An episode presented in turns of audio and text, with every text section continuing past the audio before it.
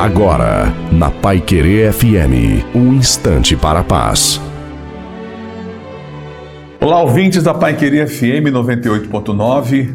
Eu sou o pastor Antônio Silva e eu estou aqui pensando como lidar com as ameaças. Quem nos ameaça? O mal nos ameaça.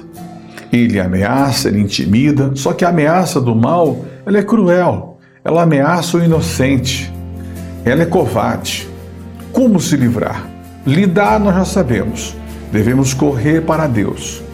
E como se livrar? É, mas cadê Deus? Onde ele está? Deus, Deus não dá para ver, não tem uma imagem dele aqui. É verdade. É quando você se volta para a Bíblia.